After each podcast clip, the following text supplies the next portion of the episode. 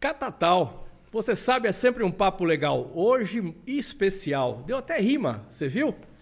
Catatal, papo legal. Hoje, especial. Hoje nós estamos visitando um clube de tiro muito legal. Você, como a gente fala, sempre traz uma conversa que traz informação legal, que põe você, pluga você com o que está acontecendo no mundo.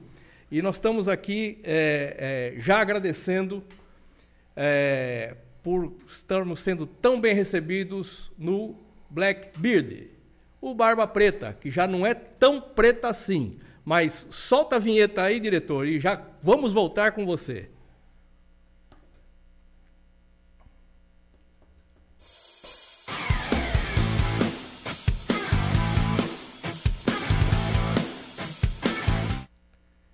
É isso aí, meu amigo.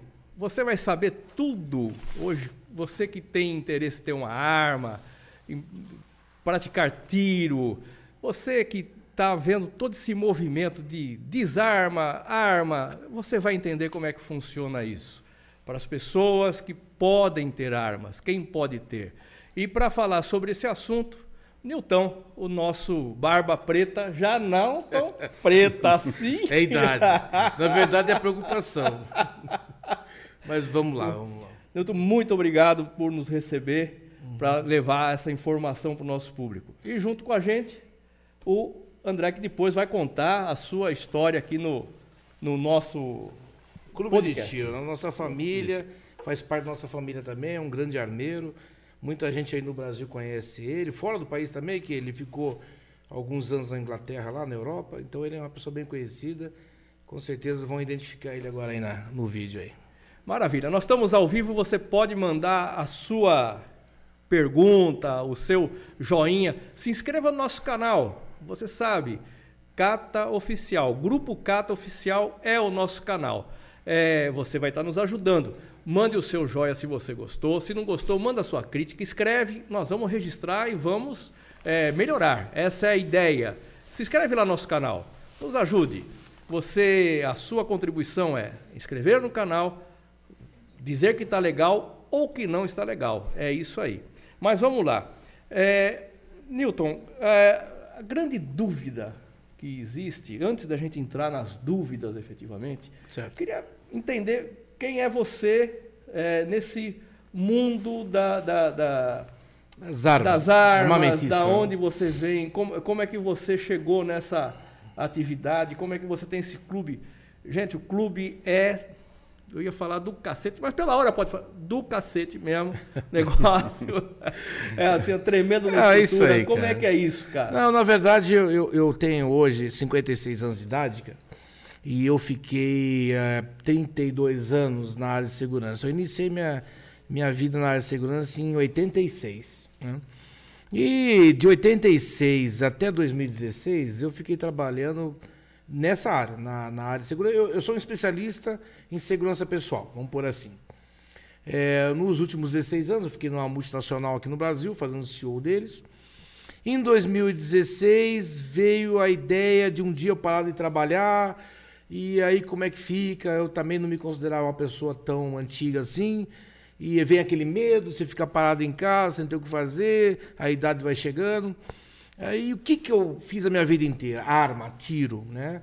É, obviamente que do outro lado, eu frequentava um, um, clube, eu era cliente do clube. Mas eu me encontrei na situação, poxa, se eu fiz isso a vida inteira, o que eu vou fazer agora? Vou tentar um clube de tiro. E em 2015 abrimos as portas do, do Blackbird e iniciamos aí com poucos associados, até atingir hoje a marca é, de 5.600 é, associados, atiradores aqui no clube. Então, minha vida veio da área de segurança. E aí eu migrei para o clube de tiro, onde eu sempre fui cliente, hoje eu sou proprietário, e uma escola de treinamento. Aí veio agregando as coisas, né? Veio o clube de tiro, veio a, a armeria, que faz manutenção e, e faz reparo em armas, Aí nós criamos a loja, a Blackbird Story. Nós temos bastante equipamentos, armamentos, acessórios em venda aqui dentro do clube. Quer dizer, uma ideia é, pequenininha que começou lá atrás, que a ideia de eu ter algum a fazer quando eu parasse de trabalhar, se tornou um negócio é, próspero, grande, é, você vê pelo número de clientes hoje, nós temos uma área de 50 mil metros quadrados, tenho 4.500 metros quadrados de área construída, é, 5.500, um pouco mais de atiradores, né? E a gente está aí, batalhando aí por um Brasil melhor, para defender os direitos do cidadão de bem, cidadão de bem, fique bem claro isso, possuir seu, seu equipamento, seu armamento, treinar, treinar sua família. Ah, o esporte, a gente tem vários é, é, segmentos do esporte de tiro aqui dentro, tiro ao prato, bench western, são várias competições durante o ano. O próprio campeonato, é, hoje oficial da CBC Taurus é feita aqui dentro. É, então, veio, não veio só a parte da segurança. Nós conseguimos resgatar alguns atiradores que estavam escondidos por aí, por conta de vários motivos, principalmente políticos no Brasil. E resgatamos esse pessoal e criamos outros. Esses outros estão vindo atrás do esporte do tiro, da sua defesa. E estamos caminhando, irmão. É, então, que a gente tem, tem uma, uma, uma situação que é muito importante. Você fala clube de tiro, é, para se praticar um esporte, efetivamente. Sim, né? sim. Então, hoje você tem uma quantidade de gente que está aqui por esporte por também. esporte. A maioria. A maioria por esporte. A maioria. Agora vamos, vamos entender o seguinte, ó. Se você é um esportista, tem o teu equipamento, teu armamento, é óbvio que você se encontra numa condição de risco. Porque o, o, o esportista, às vezes, vem aqui com três, quatro armas, ou até mais. Armamento caro, armamento que é visado pelo crime organizado. Né? Então ele tem que pensar no esporte, mas ele tem que pensar na sua própria defesa, né? na defesa sua e do seu patrimônio, que é o armamento. Então hoje nós somos obrigados a pensar de duas formas. Vamos pensar no esporte? Óbvio, queremos formar esportistas, queremos, queremos o Brasil é, praticando tiro lá fora, né? em competições e o, outras atividades. Mas você acaba colocando o esportista numa condição de risco no deslocamento, no transporte desse equipamento. Então é óbvio que você tem que olhar para a segurança também. É. Nessa linha, você comentou, fez um comentário hoje, perto da nossa hora do almoço, é. É, sobre a área que você vai preparar para o tiro ao prato, que é o tiro esportivo. De, de, esse, essa é a novidade que vem pela frente aí, sim, né? Sim, sim. Eu calculo aí que nos próximos 12 meses, aproximadamente, é, o investimento não é alto, relativamente alto, mas eu vou colocar nos 12 meses aí, a gente vai ampliar o clube de tiro. E vamos, nós já temos hoje, mas é muito modesto ainda, né? Eu quero uma coisa mais arrojada. Para competir e, mesmo. Exatamente. Eu quero trazer, inclusive, incentivos do governo, né? De, de patrocinadores, né? E trazer o tiro ao prato. Então, nós vamos entrar num novo segmento de, de negócios dentro do próprio tiro que é o atirador ao prato, que inclusive está em Olimpíadas, tem em competições inter, internacionais.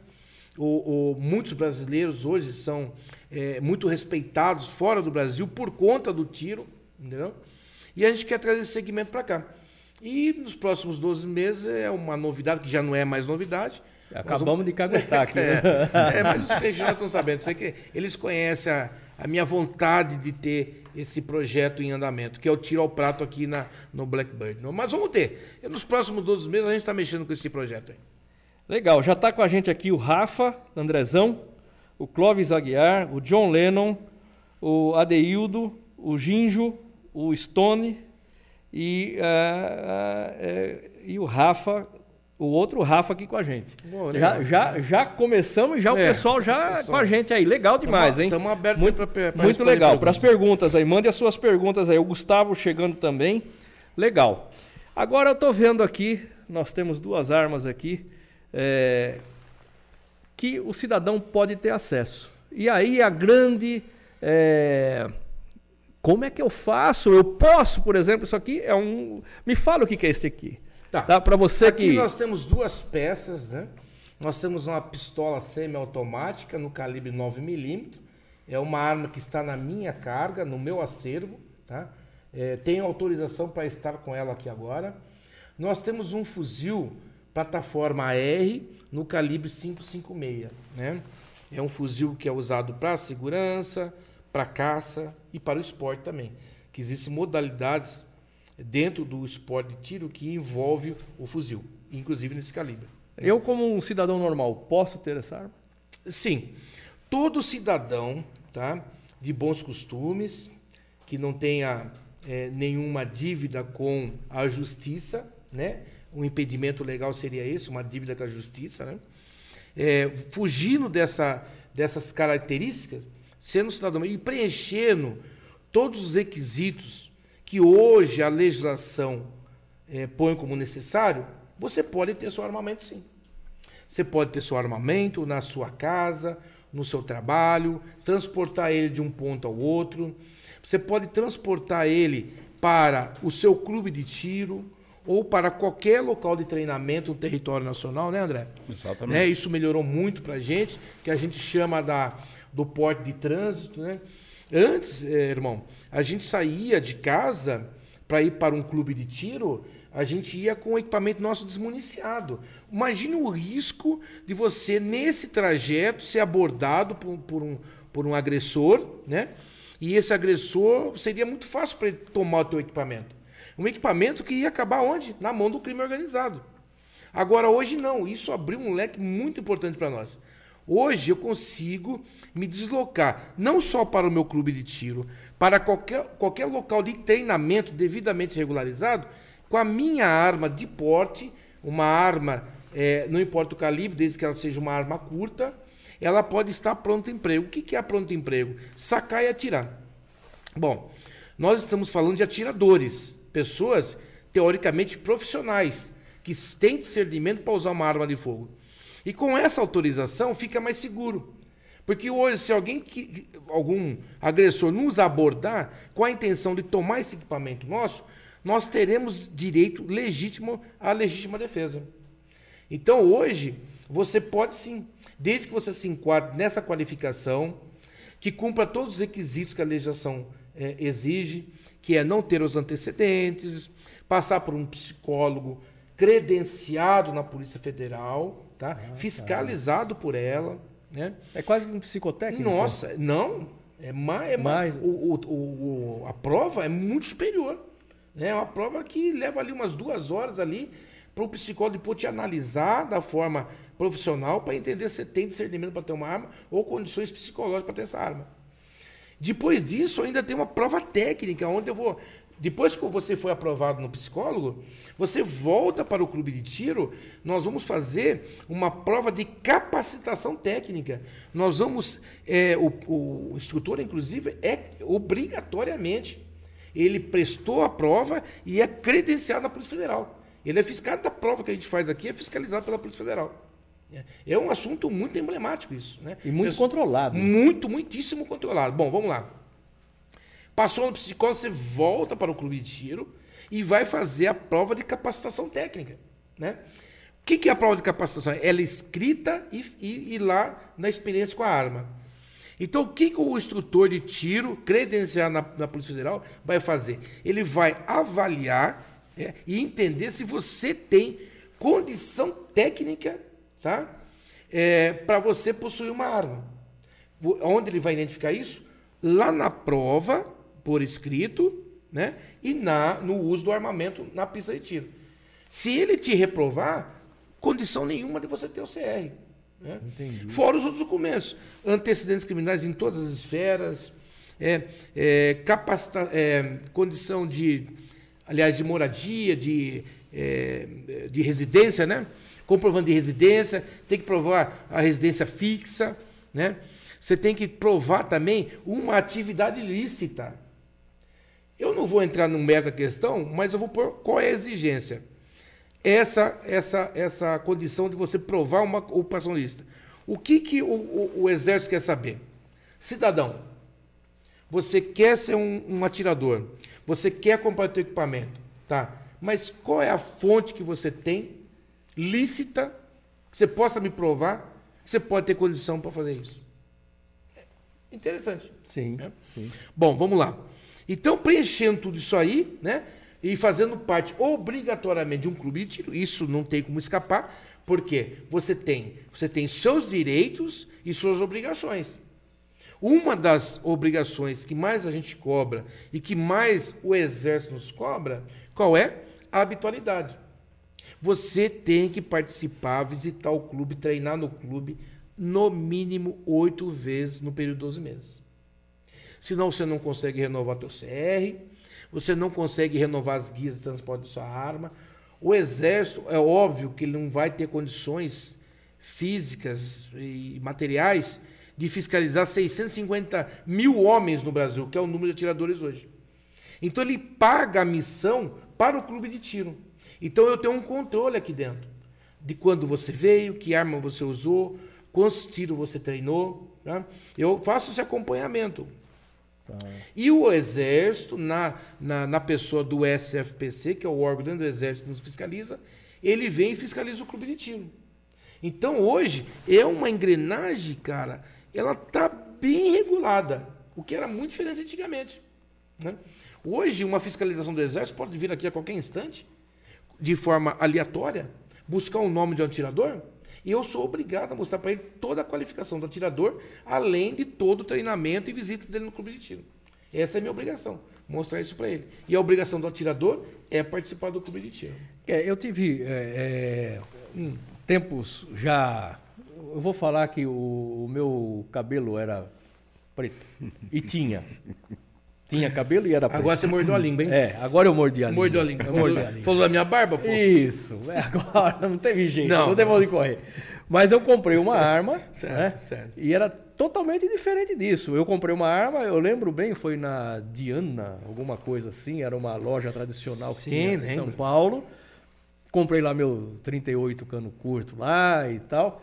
E foi muito fácil é, fazer o meu porte de arma. É, não passei por nenhuma avaliação. É, foi só papel. É, é, era uma outra situação. Era um outro tempo. Um outro né? cenário, né? Outros era um outro tempos, cenário. Outro cenário. O controle hoje é muito... Muito maior. Eu, particularmente, eu concordo com todo esse controle. Tá? É que nem eu brinco aqui às vezes, sabe? Vem um, um, um cliente, um atirador ou um candidato a ser atirador, e às vezes ele se depara com essas informações e ele dá aquela balançada. Nossa, que burocracia! Eu já tiro rapidamente o, a ideia dele de cena. Eu, meu irmão, hoje nós estamos tratando do assunto arma de fogo, tá? Tem que haver essa, esse controle. Eu não estou vendendo sorvete.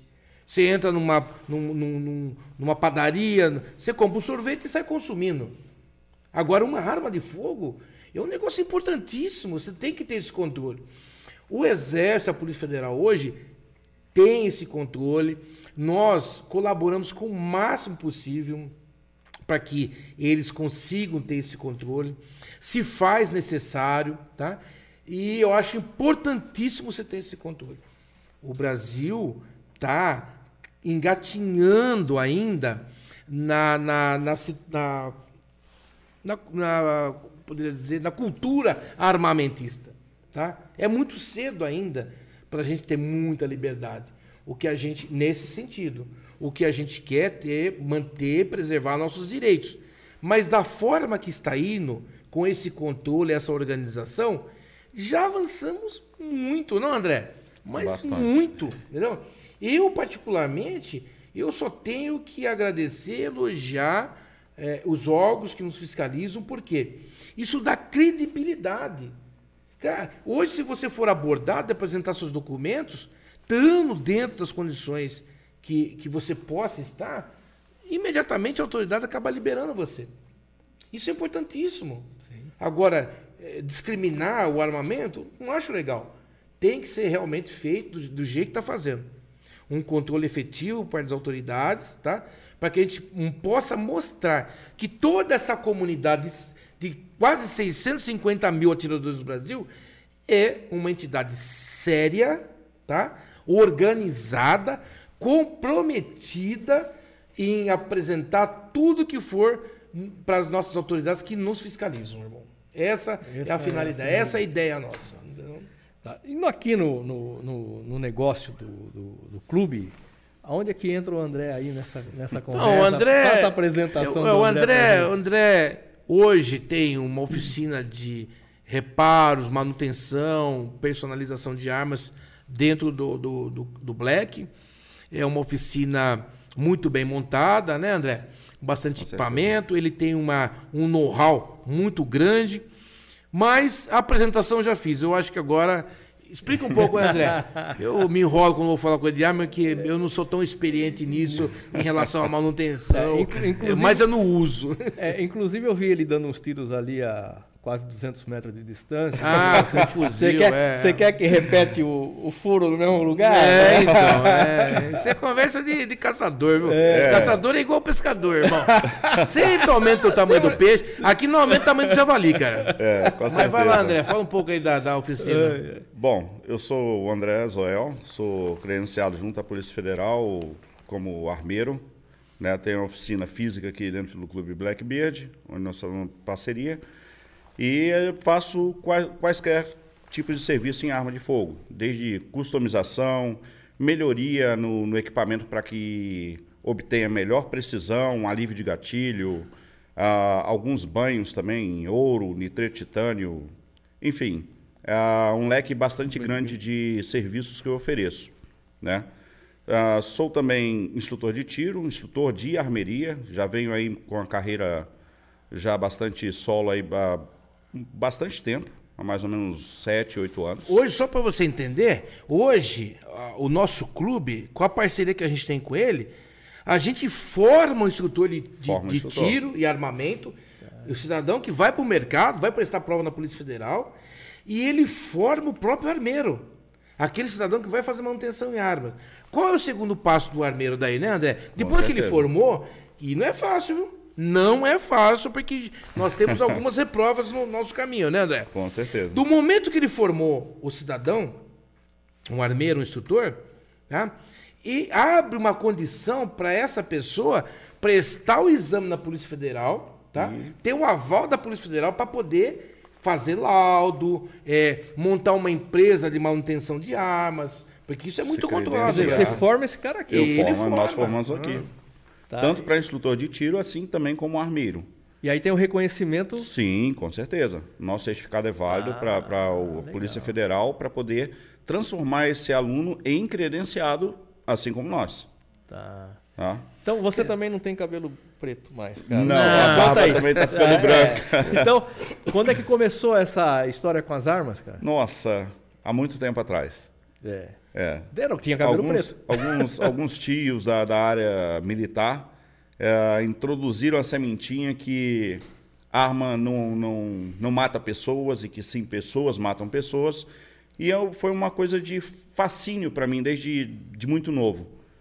E aí, sempre que eu tive oportunidade, meus tios vinham me dando uma orientação ou outra, e eu virei um apaixonado no ramo e me aprofundei nisso e hoje sou um armeiro. Esse assunto, esse assunto de arma, é, não só aqui no Brasil, como em outras nações também, é muito emblemático. Com certeza. Eu concordo com isso. Mas o que, que a gente defende? A gente defende que o cidadão de bem ele tenha o mínimo de direitos de proteger a sua própria vida, do seu patrimônio. Sim. Né? É, com essa, com essa, essa mudança que houve nas regras relacionadas à, à, à compra, posse de armas, isso não sou eu que estou falando. Todo mundo que acompanha os telejornais, que, que tem acesso à internet, acompanham o declínio nos números, estatísticas de crimes, não só no estado de São Paulo, como no Brasil todo. Então isso é, isso é referente sim a uma parte do entendimento do crime e entender que hoje o cidadão tem o direito tá? e está buscando esse direito. Né? É isso que a gente defende. Só isso. Né? O direito do cidadão de possuir sua arma para defender a sua família, o seu patrimônio, independente de qualquer outra situação. Ou fazer a prática do tiro desportivo. É o que a gente quer. O que muita gente confunde. Como muita gente confunde, por exemplo, eu já ouvi muito isso aí. Nossa, clube de tiro e caça. Onde é que a gente caça no Brasil? Em lugar nenhum. A caça no Brasil não é permitida. É só a nomenclatura que é caça. Hoje, o que o pessoal faz, inclusive o André, é um profissional nessa área, ele vai falar um pouco sobre isso. O que a gente faz hoje é o controle, o abate de uma praga, que é o javali. Tá. Né? Imagina, ó, quer ver, ó, quando o javali entra numa, numa propriedade, ele entra devastando tudo. Agora imagine um cidadão que faz um, um, um esforço imenso, cara, para ter a sua agricultura, levanta recursos financeiros no, em bancos, e de repente isso vai proliferando dentro, da, dentro da sua propriedade e consumindo tudo que ele plantou. Ele perdeu a lavoura dele e ainda está devendo para o banco. Hoje, as autoridades brasileiras não têm condições nenhuma de controle dessa praga. Eles dependem hoje da ação direta de pessoas como o André, que são devidamente eh, regularizados, seus equipamentos são devidamente regularizados e as propriedades que eles vão fazer o abate têm a permissão do IBAMA. Se hoje não houvesse pessoas como o André e como outras pessoas que fazem o abate, nós estávamos numa estaríamos numa situação de, de catástrofe já, não, André? Com certeza. O André, fale, posso. Mas, mas, fale, fale um pouco, fale um pouco não, sobre Não, não, mas é importante, porque eu, o, o, assunto, para mim, é novidade. Eu vim para aprender. Sim, sim. Eu sempre estou aprendendo. É. Ele faz, ele tem um grupo que acompanha, ele vai. Fale um pouco sobre o abate. Aliás, se vocês tiveram essa semana, fizeram uns abates aí, né? Sim. Fale um pouco sobre o risco, André, desse animal hoje na sociedade. Hein? É, com certeza é um animal de já pensado em grande porte, tá? Tem javalis aí misturados com raças europeias que chegam até 200 quilos. De onde veio o javali? O pessoal não sabe. Então, o javali foi introduzido no Brasil é, por diversas partes, né? Uma do pensando em meio comercial para é, produzir abate. carne, né? Para abate. Só que depois de algum tempo o pessoal começou a ter alguns problemas com relação à escapa de, de um desses, desses animais, principalmente na parte do sul e esse animal ele se prolifera de maneira muito rápida. Ele é um coelho de 200 quilos, né? É, mas o coelhinho, coelhinho é o roedor. O problema é que muita gente não entende. O governo é responsável por, por controle desse tipo de fauna exótica que vem a prejudicar o meio ambiente no, no geral. O javali ele não só prejudica as fontes de, de, por exemplo, de água, é, de, de, fazendas, igual todo mundo só vai um pouco mais assim, nossa, mas a minha fazenda, o javali está dando prejuízo. Ah, e tal, mas o pessoal se esquece. Hoje nós estamos é, nos deparando com fazendeiros extremamente preocupados, tá? porque as áreas de proteção ambiental, as APPs, estão totalmente devastadas pelo javali. E quando um, um fiscal desse vier, vai pensar assim, vem cá, entrou quantos funcionários aqui com pá e inchada para poder fazer esse dano. É, só para você entender, o André viu isso há pouco tempo agora aí. O animal é, ele é tão ele é tão nocivo que eu vou usar um termo bem chulo agora. Ele pega uma nascente de água e ali ele vai ficando por perto porque ele tem a água tal e tem o Destrói que comer e tal. E nessa nascente de água ele vai macetando tudo em volta. O que que você está fazendo? Agredindo a nascente de água. O, reito, o leito de um rio, por exemplo, você coloca 300 animais desses, pesado, macetando a terra. Fuçando, faz fuçando. um buraco. Quer dizer, você está falando 300, é uma manada, porra. Mas é, não, mas são é, muitos. É isso? Contra. É, não é, não é difícil. Não é difícil achar isso? Não é difícil. Às vezes os fazendeiros estão fazendo coleta de, de milho com máquinas grandes, daqui a pouco aquele bando estoura do meio da, da, da plantação para as áreas de preservação, e aí o pessoal filma. São muitos, muitos, muitos, muitos. Essa notícia ninguém, ninguém dá. Não, então, então quase ninguém chega. divulga. É, ele é um animal que ele é onívoro, tá? Ele consegue encontrar os, os animais que nós protegemos, que tentamos manter na, na nossa fauna da nossa fauna brasileira, que é a paca, o tatu e etc., tem sofrido amargamente a, a, a presença do javali. Não só por ele se encontrar comer, certo? Que muita gente não sabe, já tivemos casos aí de fazendeiro que não tem área de plantação, mas possui gado, ovelhas, tem prejuízos com filhotes de, de, de vaca, né? no caso de bezerros e de ovinos, mortos, abatidos pelo javali, certo? Porque eles têm presas de 20, 25 centímetros, dependendo da, da, idade do. Funcionários do... dessas propriedades são atacados, né? Exatamente, funcionários. Já tem casos de mortes causados por javali no, no estado do Brasil. Isso é sério demais, cara. É um assunto seríssimo. E quando seríssimo. não comem a paca e o tatu, imagine um animal que eh, foi introduzido na mata uh, que nós temos em todo o Brasil e que come absurdamente quantas vezes mais que esse animal. Então a paca, o tatu, os animais silvestres estão sofrendo com falta de comida, certo? Porque o javali ele devora tudo, não sobra comida.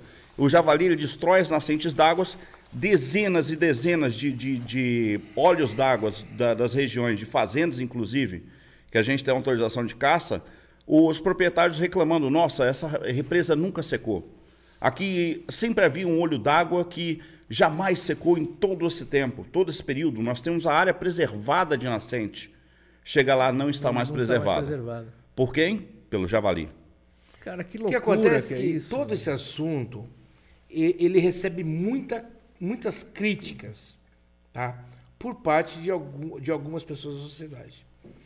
Mas as pessoas que criticam hoje ah, o controle do javali no Brasil, ou até mesmo a família armamentista, né, o significado do cidadão querer garantir seu direito de ter a legítima defesa da sua vida, da sua família, do seu patrimônio, são pessoas que eh, não, não, não, analisaram bem o assunto. Você mesmo. Nós estamos falando sobre o javali, tudo é novidade para você. Para mim, novidade né? total. Para nós não é. E algum, algum, algumas pessoas da sociedade pegam essa caça, que nós não consideramos caça, é só nomenclatura, e sim o controle, né? e nos atacam. Cara, que absurdo! Matar o bichinho, ou é, matar um animal. É acabar com a água. Não, o animal. Esse é o absurdo. Quer ver? Eu vou longe. Eu vou longe. O animal é uma praga. Ela tem que ser controlada. Aí chega uma pessoa e fala assim, que eu já ouvi, ah, mas deve existir outros meios de você controlar essa praga, levando, é, matando esses animais de uma outra forma. Tá, que jeito? Envenenando o animal? O animal sofrendo? Quando a gente fala em abate de, de javali, não é você ir para o mato com uma arma potente e dar um tiro nele mato. Não. Existem critérios. Não é, André? Com certeza. Fale um pouco sobre os critérios de você, de você abater um animal. Então, é... o que nós costumamos, é, o que, que nós pensamos é, com relação ao tipo de, de caça, né, ou de abate ou de controle, é fazer com que esse animal venha a ser abatido com o mínimo de sofrimento necessário. Porque muita gente pensa, nossa, vai dar quantos disparos no javali? Não, geralmente o atirador, ele pratica o tiro, ele conhece bem a anatomia do animal e quando dispara, o tiro é letal. O animal não sofre, certo? Agora, o pessoal pensa, às vezes, ah, mas isso é estão indo para o mato para poder se divertir? Não, esses ambientalistas que ficam atrás de, um, de, um, de uma TV é, comendo McDonald's sentadinho lá, ele não sabe o dano que esse animal causa para a nossa fauna. Até mesmo põe em risco a nossa é, produção de, de carne para o exterior, até mesmo para consumo próprio do, do, de boi, por exemplo, de, de, dos animais, porque esse animal, quando contaminado ou se contaminar, ele pode tirar sim o Brasil da zona free, de, ou seja, livre de doenças como a febre maculosa, né, que, e etc., que ele pode transmitir. É, é um transmissor, né, é doença. Cara, Bom, é, resumindo. É, é, é, é terrível. É, eu acho até, sabe, irmão, que esse assunto ele deveria, por parte de algumas organizações, por parte nossa também, por parte de alguns órgãos competentes, que haja mais discussão sobre esse assunto. Informação, Até, né? Informação. Informação porque... A gente precisa passar isso para a sociedade para eles entenderem o tão quanto é grave esse problema do javali hoje no Brasil. E o clube, o clube, de tiro pode ajudar nessa resolução. Muito, muito. Sim, sim. É, o clube de tiro, só para você entender, no momento que você tem autorização para ser um clube de tiro e caça, existem algumas obrigatoriedades por parte nossa também. O Exército, ele, ele nos pede reuniões periódicas com é, caçadores que venham a fazer o abate do javali, que a gente, a entidade nossa, traga informação para essas pessoas. Várias sobre direitos, deveres, tipo de munição, tipo de armamento. Então, periodicamente, a gente faz reuniões aqui, né, André? Sim. E a gente transmite várias informações para eles. E, por sua vez, a gente analisa o que eles estão fazendo tá? E podemos dar de pronto a informação para os órgãos hoje que nos fiscalizam e para a sociedade. Nada mais é que eu estou fazendo para você. Eu estou passando para você é, uma, um acerto de contas. Né? Eu estou mostrando para você a nossa realidade e o que nós fazemos, sem você, no mínimo, me perguntar. Sim. Você nem me perguntou. Mas eu faço questão, porque seu canal tem muita gente nos ouvindo, nos assistindo. Eles, aqueles que já têm conhecimento, guardam para eles. E aqueles que nunca ouviram falar sobre isso vão começar a entender o quanto é nocivo esse animal hoje, é, perambulando por aí, devastando é, propriedades agrícolas. Né? Então, o clube tem a sua importância é, em reuniões, em participações no abate. Né? Hoje, o André é uma das pessoas que representam o clube de tiro nosso nessas expedições. Quer dizer, o que, que ele leva para a expedição? Ele leva conhecimento técnico, responsabilidade, discernimento, que ele está com a nossa marca. Né? Obviamente, se ele vê alguma coisa errada lá, né, André? ele vai tentar corrigir, vai tentar melhorar. E ele também detém todas essas informações. Acho até que os órgãos que nos fiscalizam, até o próprio IBAMA, no futuro, próximo ou não, deveria colher mais informações com pessoas iguais a ele e outros tantos que fazem esse abate. Para quê? Para que comece a haver estudos para melhorar a situação de, de, de controle desta praga hoje no Brasil. E se alguém tiver uma mágica para resolver isso de outro jeito, que apareça com que a mágica. Que apareça a mágica. Mas é. quem gostaria de ter essa mágica? Né? É. Mas não há mágica. Ou é. você abate, porque ele não tem um predador natural dele. Ele não tem. Né? Não tem. Se tivesse uma, uma um, é, um animal de grande porte que viesse alimentar do javali, já era menos male.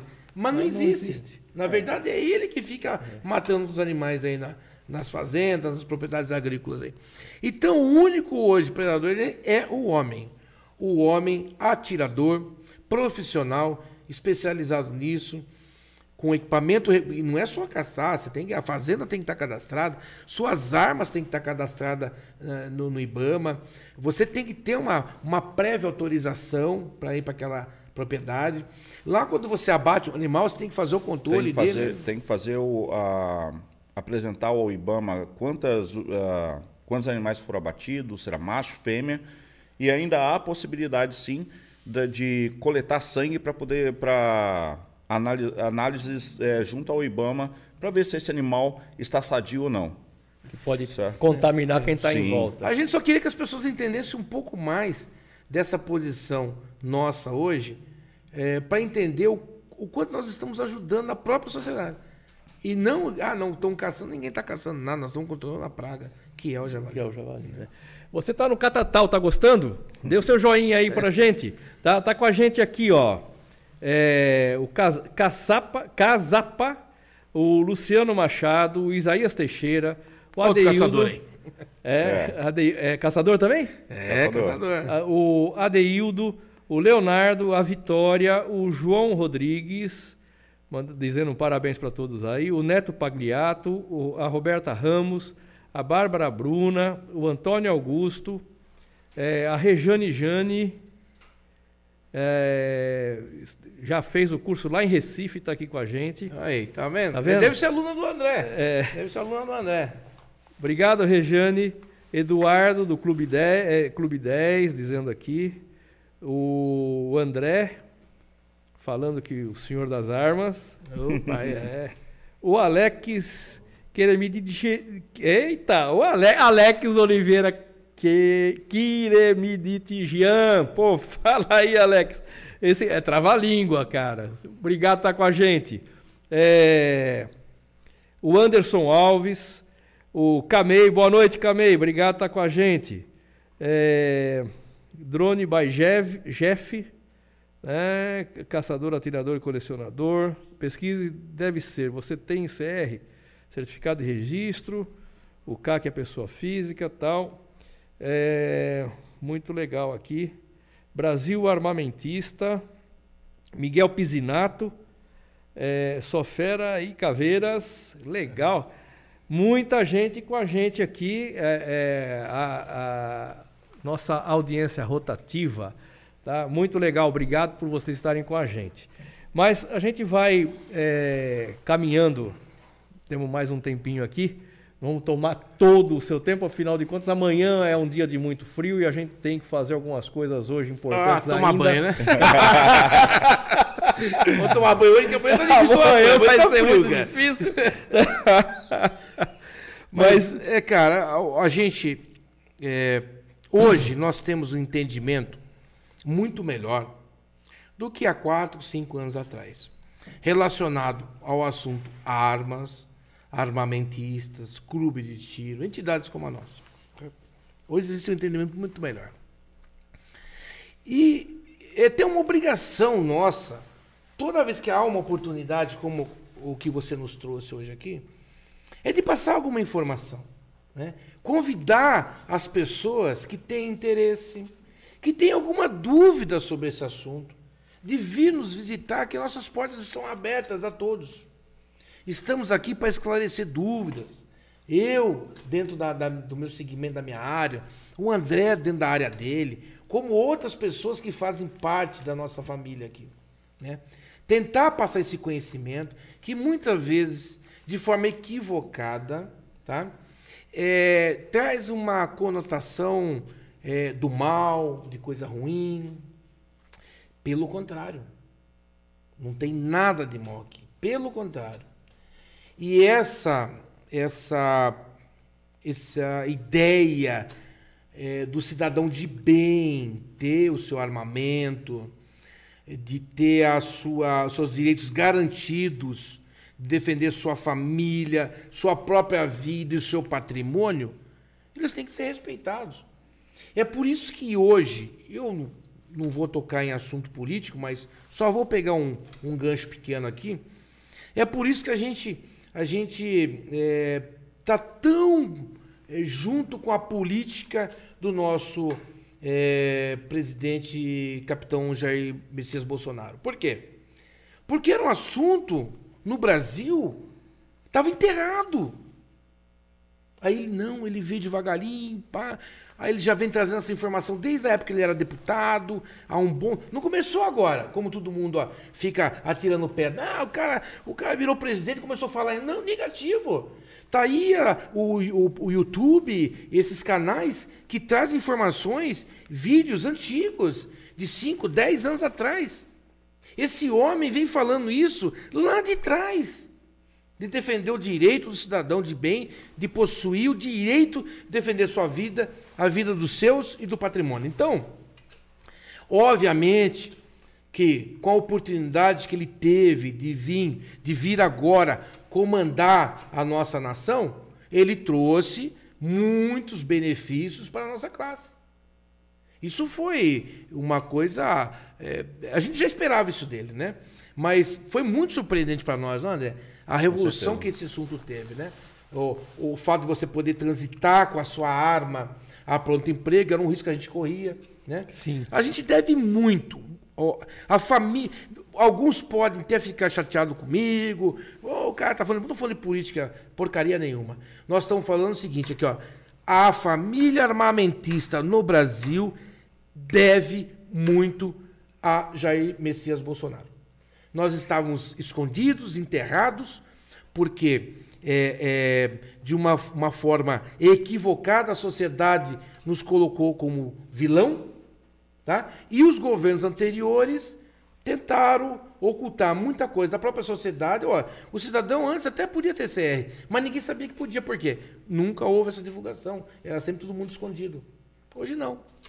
Agora, uma, uma questão. Obrigado, Micael Digian, que está com a gente. Marcos Comparim, obrigado aqui, dizendo- dando- mandando um parabéns aqui. Falando da estrutura do clube, que é fantástica. É, Existe, assim, uma, uma colocação da, da- Isso acontece, a gente ouve muitas notícias, que aumentar a quantidade de armas aumenta a possibilidade eh, dos crimes. né? Mas a pessoa que passa por uma avaliação para ter uma arma eh, não pode ser confundida com um cidadão que anda com uma arma raspada. né? Certo. É- é. Então, Mas esse é um ponto que o pessoal não gosta de se aprofundar muito. O pessoal, eu acho assim, que faz muita comparação com a facilidade de aquisição nos Estados Unidos. Todo mundo tem arma nos Estados Unidos. Então, É lógico que você pega uma em- população- Em muitas regiões lá, né? Em muitas regiões. E é lógico que no meio você pode ter os, os- sempre Mas isso em qualquer coisa. Em qualquer né? coisa. Você quer ver, ó? Nós estamos falando sobre armas, irmão. Mas vamos lá. É, a gente fala que nem eu teve esse, esse menino agora lá, que saiu matando todo mundo lá tal. Desculpa, eu acho que ele era um jogador de videogame. Não, vamos lá. Não, não, Eu- não é só isso. não, não- ó- olha a comparação que eu vou fazer. Você- Não, a comparação que eu vou fazer. Espero que todos prestem atenção na comparação que eu vou fazer. Ele pegou um fuzil semi-alto, ou era alto, não lembro. Alto. Semi. Semi-alto, tá? E saiu disparando em várias pessoas. Matou lá 10 pessoas, 11 12, pessoas. 12 pessoas. Tá, beleza. Como se estivesse jogando Vamos um lá. videogame. O que, que ele tem na mão? Uma arma de fogo, um fuzil. Mas se esse cidadão tivesse feito uso de entorpecente, ou tivesse feito uso em excesso de álcool, e saísse com o seu carro dirigindo, entrasse numa feira, num- numa lanchonete, talvez o número de 12 pessoas fosse até maior. Qual é a diferença entre arma e o carro? Nenhuma. Hoje falam do, do cidadão ter arma, tá? E, gera, e 99% hoje, quem tem arma de forma legal tem discernimento para isso, tá? No- algumas pessoas, alguns segmentos, nos confunde como miliante que tem arma. Tá? E o cidadão que usa entorpecente e bebe no sábado à noite e sai com o seu carro eh, potente numa avenida e, e atropela quatro, cinco pessoas, entra dentro de bar, destrói lanchonete e tudo mais. A gente vê isso todo dia na televisão. Todo dia. Ah, não. O cara tem arma. Olha, é um assunto emblemático, mas eu vou falar para você. O que não funciona no Brasil não é o cidadão de bem possuir o seu armamento para o esporte, defesa ou coisa parecida. O que não funciona no nosso país é o Código Penal. Isso tem que ser feito uma reformulação imediata. É simples. Vamos lá. Digamos que eu, você é um cidadão de bem, possui todos os requisitos para ter uma arma e para ter o porte de arma. Você comete um crime, tá, com essa arma hoje, muitos fatores acabam eh, eh, aliviando a sua pena. Por exemplo, saída da cadeia por, por datas comemorativas, eh, visita íntima, entre outros. Não vou relacionar todos, entre várias que existem. Então o cidadão não está nem aí se cometer um crime. Quem já está no crime, é, ombro, arma e vamos para as cabeças. Né? O que não funciona com a pena. Agora você quer ver? Você tem arma, não tem? Tá. Se você cometer um crime que não se encaixe na legítima defesa, que a polícia, a justiça te prenda. Vai encarcerar você. Mas vai encarcerar você, você cometeu um, suic- um- um homicídio com a tua arma. Você é um atirador. Devidamente regulamentado, documentado, tudo bonitinho. Mas você pegou uma arma e cometeu um crime. Que não caracteriza legítima defesa, que venha, que venha é, é, é, atestar contra o seu ato. Que a, que a polícia te prenda, que a justiça te condena, condene, mas se condene a 30 anos encarcerado. Trancafiado. Sem nenhum benefício. O que vai acontecer? Vai desestimular uma grande parte da sociedade que presum, de forma presumida queira cometer um crime. É simples. Então o problema no Brasil não é a arma, não é o cidadão se armar, pelo contrário. Hoje o problema nosso é o crime organizado. é a pena. Quando eu falei para você que as estatísticas de criminalidade estão caindo no Brasil, é simples. Vou te dar um, um, um exemplo bem fácil. O criminoso, antigamente, né, André? Ele vinha eh, tentar invadir a sua propriedade, ele vinha com, por, por conta da, da lei dos armamentos, ele vinha com toda certeza que no máximo, no máximo, você iria reagir àquela invasão com uma faca de cozinha na mão ou com a tampa de uma frigideira. Era assim. É por isso que o cara invadia a sua casa. Porque ele tinha certeza que não ia encontrar resistência. Agora, esse marginal, esse meliante, esse agressor, ele já está na dúvida. Por conta de todo esse número de armamentistas no Brasil, será que essa residência o cidadão não tem uma arma? Né? Quer dizer, encontra-se resistente. E digo mais: Se esse agressor, porventura, tiver desconfiança que você tem uma arma de fogo, ele vai roubar teu vizinho. Ele vai agredir teu vizinho. Ah, tá. A, a posse, a, o, a posse e o pote de arma que não está relacionada à basta. É lógico que está. Quem é que não enxerga isso, gente? Isso está aí nos números estatísticos para a gente entender. Estatísticas mundiais. Tá? Não estamos falando só do Brasil. Olha só o quanto caiu de, de, de eh, criminalidade ou crimes cometidos com arma de fogo. Aí entra também nessa estatística o quê? É, o disparo que alguém deu para se defender. E aí muita gente começa a colocar, enrolar o meio de campo e passar inverdades pra, nas mídias sociais. Se for fazer uma conotação mundialmente falando, de todos os países mais bem, mais bem armados, toda, todos esses países com, com liberdade de arma na mão têm menos criminalidade do que os outros que não têm. Morei 14 anos na Inglaterra. Hoje, o, na Europa inteira, o país mais violento que se tem é a Inglaterra. Crimes cometidos com que tipo de arma? Facas. Crimes de estupro, é, agressão, roubo, assalto, certo? Então, a arma de fogo, por exemplo, então vamos levar para o Texas, o país, um dos países mais abertos, igual Michigan também, o estado de Michigan, onde eu tive a oportunidade de, de estar fazendo algum, alguns cursos lá. O pessoal anda com um porte ostensivo, igual policiais.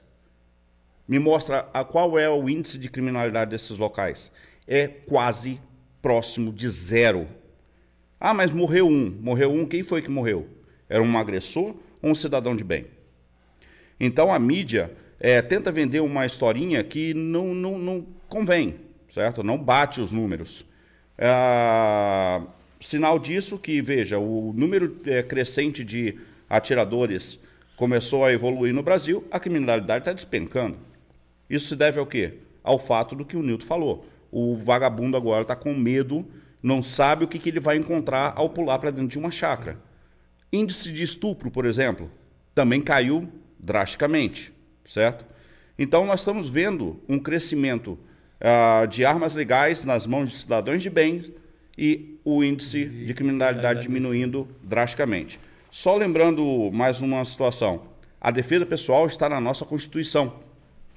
Nós passamos por um plebiscito onde o país inteiro aprovou que mantivesse a compra de armas e munições. E mesmo assim não foi dado o direito para a gente. Agora, com esse governo, nós estamos é, tendo uma ascensão e espero que permaneça assim, porque homem, pessoas de bem, cidadão armado, jamais será suprimido por quaisquer que sejam as, a, as intenções do governo. É, isso aí, viu, André? Isso aí tem um exemplo aí que todo mundo está acompanhando há três meses aí, já é a guerra da Ucrânia. É. Gente, olha que articulação fenomenal que fizeram lá, irmão. Viu? Estamos em paz, não estamos? Não, estamos. Tá bom. Me dá suas armas, então não precisa de arma. Aqui é tudo amigo. Dá suas armas aí para mim, eu vou destruir. A gente é tudo amigo. Abraça aqui, tá uma flor para você. Vamos investir na Ucrânia país próspero, vou comprar o seu, os seus grãos aqui, vou alimentar minha, o meu país com, com os seus cereais, tá tudo certo. Ah, ótimo, se a gente é amigo, tá aqui minhas armas, irmão. Somos irmão agora, somos irmão. Passou alguns anos, e aí? Agora invadi lá, agora não, e agora? Não, cadê minhas armas? Não, irmão, aquilo é brincadeirinha. Só que agora é nosso. Não é ainda, mas eu quero que seja. Agora, o crime organizado, algumas entidades, eu não queria citar esse, essa denominação, mas será que alguém vai me processar? Mas eu vou citar. algumas entidades políticas, eles não querem uma população armada. Eles querem você ovelhas. Para eles dominarem, fazer o que eles querem. Eles não querem encontrar resistência. Porque um homem armado, uma nação armada, ela é a resistência. Porque ela quer defender a família dela e a pátria. Isso para quem é patriota. E eu me ponho nessa. Bom, então, o que, que nós vamos fazer com essa gente? Desarmar eles. Mas por que desarmar? Desarma, que lá na frente é mais fácil controlar. Hoje, se deixar armar, não vamos controlar nada, gente. Vamos desarmar todo mundo. Lá na frente na mete um cabresto. O cara entra na sua empresa, viu? Você que é o dono, sou. Não é mais, tá? Agora eu sou o dono disso aqui. É assim que funcionaria se continuasse do jeito que estava. Não podemos deixar isso acontecer na nossa tão amada nação que é o Brasil. É isso aí. Com a gente aqui o Gustavo Silveira, oficial, o Eduardo, dizendo aqui esclarecimentos fundamentais. A K. Almeida, o Homem Arruda Figueiredo Júnior, parabéns pelos esclarecimentos. É isso. Estamos caminhando para o final. Ótimo. Tá? É, eu falo para você, aqui é um exemplo de um clube extremamente bem estruturado. Tá? É, você, aqui você, nós estamos aqui o dia todo, nós fizemos é, um, um, um, trabalho aqui de, de, ensaios e fizemos um trabalho de ensaios de tiro, é, ensaio de fogo em, em, em, componentes que nós estamos certificando, é, concedendo os, os selos IMET e estamos usando a estrutura do clube para fazer esses ensaios. E é, temos uma parceria e esse esse está tá evoluindo esse laboratório que a gente tem feito aqui e esse, esse tempo todo que nós estamos aqui, nós estamos aqui desde as 8 da manhã, é, já há alguns dias estamos tendo a oportunidade por aqui, e a gente pode falar sobre essa estrutura, como isso é, esses cuidados todos que o Newton colocou, que o André colocou. De novo agradecendo. A, a, a seu, suas palavras finais. O pessoal dá o endereço, vai encontrar, falar isso, com é. vocês.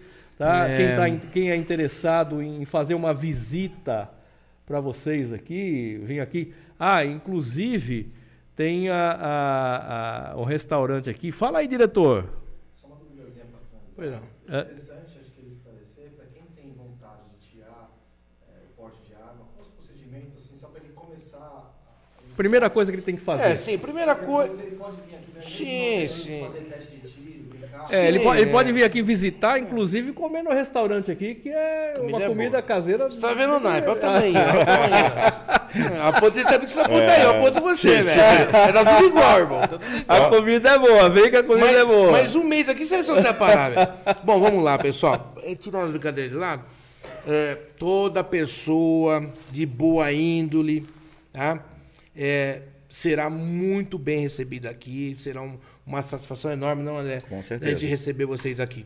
É só nos procurar. Tem lá nosso Instagram. Nós temos lá nosso diretor para assuntos aleatórios, senhor Bruno Públio, meu filho. Ele está lá. Desculpa.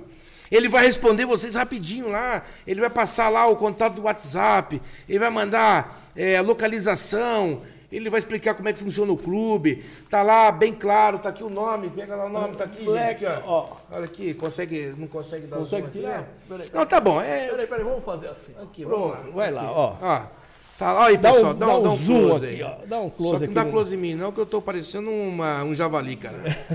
tá aqui, ó, pessoal, aqui, ó, a câmera, ó. ó. Blackbeard. Se você não conseguir pronunciar, em inglês é Barba Negra. Você já vai achar o nosso grupo lá no Instagram. É, depois dá um jeito de colocar Blackbeard. Blackbeard. Então lá você vai ter todas as informações. O Bruno, Bruno Público, deve estar assistindo a gente aí, nosso diretor para assuntos aleatórios aí. Ele vai conduzir é, vocês até a nossa, a nossa sede, a nossa base. E a gente vai dar maiores explicações para você, como é que você pode chegar a, a ter seus direitos garantidos como atirador, é, atira, é, caçador, atirador e colecionador. Né? Estamos aí aguardando a visita dos senhores aí. É uma casa humilde, mas é, vamos receber vocês como recebemos todos que nos procuram. Nós com estamos... muito carinho e respeito. Com certeza. Estamos na cidade de. Nós estamos à divisa. Aqui é território da cidade de Salto Pirapora. Né? É, obviamente, respeito muito a cidade, é, é a cidade que nos acolheu.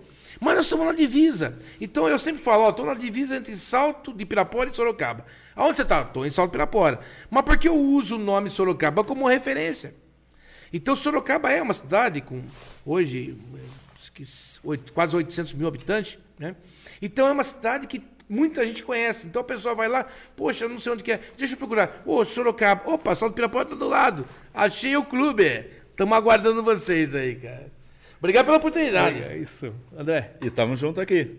É isso aí. Eu venho aí fazer um. Eu vou aprender um pouco com você Opa, aí. venha, eu gostei seja daquele tiro duas vezes no mesmo lugar. Foi, Foi um desafio. Quero ver essa daí na próxima. Não, tranquilo, tranquilo. Tá bom? Gente, mais um Cata e tal. Sempre um papo legal. Você viu aí. Só tá? pra fechar, depois joga um pouquinho pra gente ter uma. Pessoal, vai pra ele, vai parar ali o assunto. André. Brasil. É a gente, pessoal. Tamo junto. Vamos lutar por essa nação. Vamos buscar nossos direitos. Vamos defendê-los. Mas para isso nós precisamos de uma plataforma forte. E a plataforma vocês já sabem quem é. Presidente Jair Messias Bolsonaro. Gostou ou não gostou da propaganda? Muda de canal, vai lá pro outro lado lá e vá se ferrar. É Bolsonaro 22. Brasil! Brasil! Um abraço a você. Até breve. Vamos ter um outro papo legal a semana que vem. Um grande abraço. Até mais.